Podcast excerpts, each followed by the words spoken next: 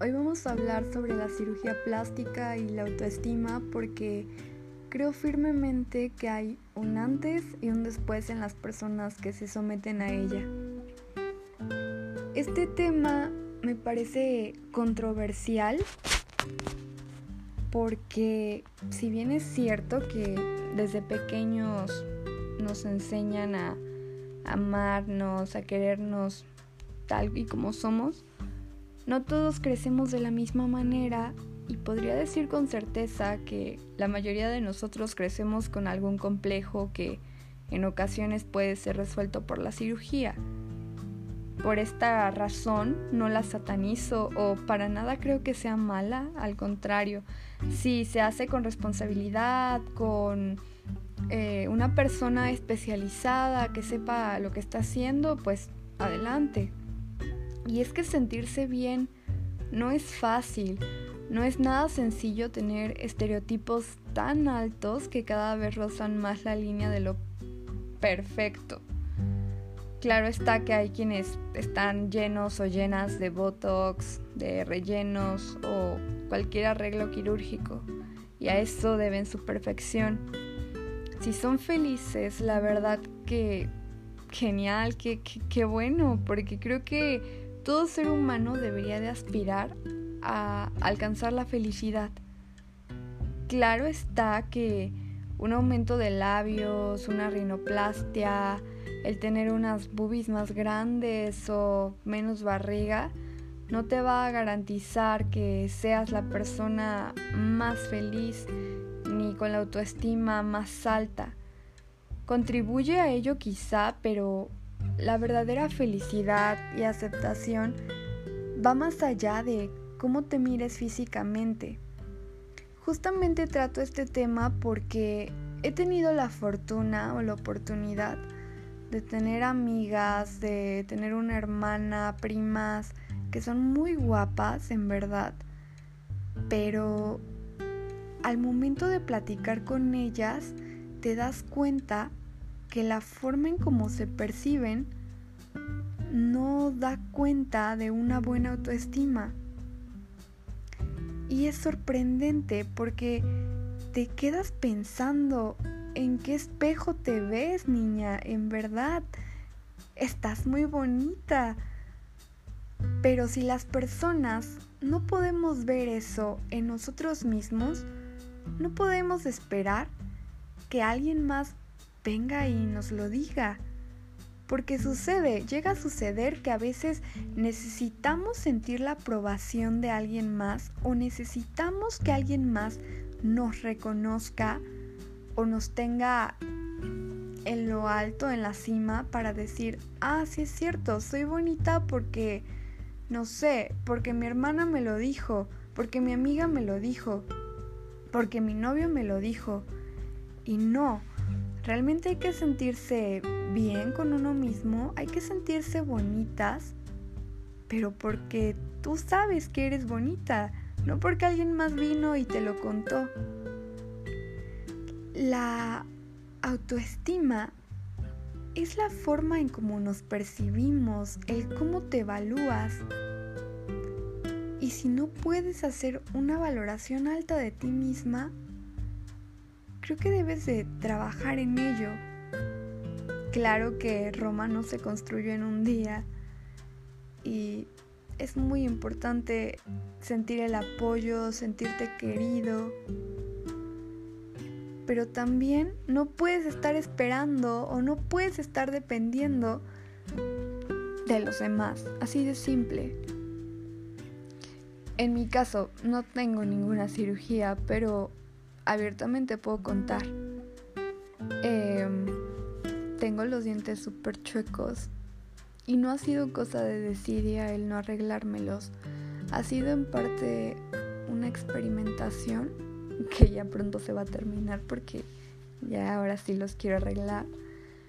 Pero me di cuenta que si tú no se lo dices a las personas, Quizá las personas lo van a notar porque al final te, van a ver a la cara o te van a tener enfrente, pero una persona no es tan cruel como para estarte echando en cara tus defectos o señalando porque tienes los dientes chuecos, porque no tienes pompis. No. Yo lo que realmente pienso es que cuando tú muestras tus inseguridades a alguien más, cuando lo haces saber, las personas saben por dónde atacar. Y es ahí cuando entonces tú ya perdiste, ya perdiste, así de simple. Si tú no lo haces saber, si tú no le dices a la persona tus defectos, ahí están. Pero así como existe la autoestima alta, existe una autoestima media, existe una autoestima baja. Y ahí es donde nadie debe llegar. Porque cuando las personas llegan a tener una autoestima baja, después se vienen muchos problemas de depresión, de ansiedad, incluso de suicidio. Y creo que es un tema lo suficientemente ágil o flexible para poder ser tratado desde el principio y no llegar a estas situaciones, a estas circunstancias. Yo creo que es algo que no se le desea a nadie, el sentirse mal consigo mismo, el sentirse feo. Y a veces entre mujeres somos bien atacantes, sí lo somos. Yo creo que cualquier mujer es bonita, tenga lo que tenga y lo que no tenga. Pero volviendo a esta parte de la cirugía, voy a contar, voy a contar un caso. Eh, conozco una persona que, Dios mío, es, ay, guapísima, la mujer guapísima. Y entonces a ella no le gustaba su nariz. Odiaba su nariz, su nariz era su talón de Aquiles, en verdad. Un día decide hacerse la rinoplastia y bueno, pues ahora tiene una nariz muy bonita, la verdad. Y ella dice, no me arrepiento de haberme hecho la cirugía porque a partir de ese momento se fue mi inseguridad respecto a mi nariz. Y ahora yo me veo al espejo con mucha seguridad. Ahora yo puedo caminar por la calle, yo puedo salir con mis amigos, puedo estar en cualquier lugar y ya no me estoy preocupando por la nariz. Era algo que realmente le aterraba.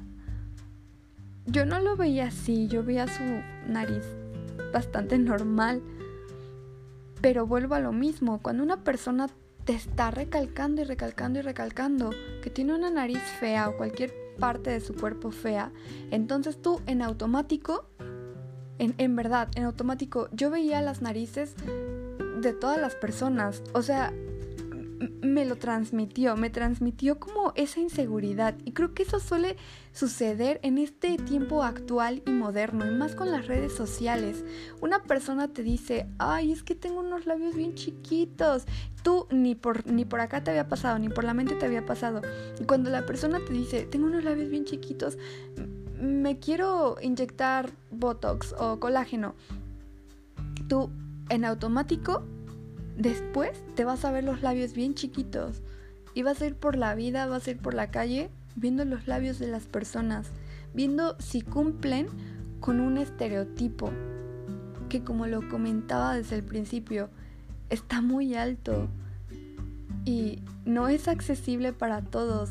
Vaya, porque sí, está muy padre, ¿no? Pues sí, no tiene nada de malo las cirugías, mientras se hagan con responsabilidad, pero tampoco son baratas tampoco es algo accesible para todos. Y no todos, o sea, a lo mejor una persona de 5 va a poder realizarse la cirugía y los que no.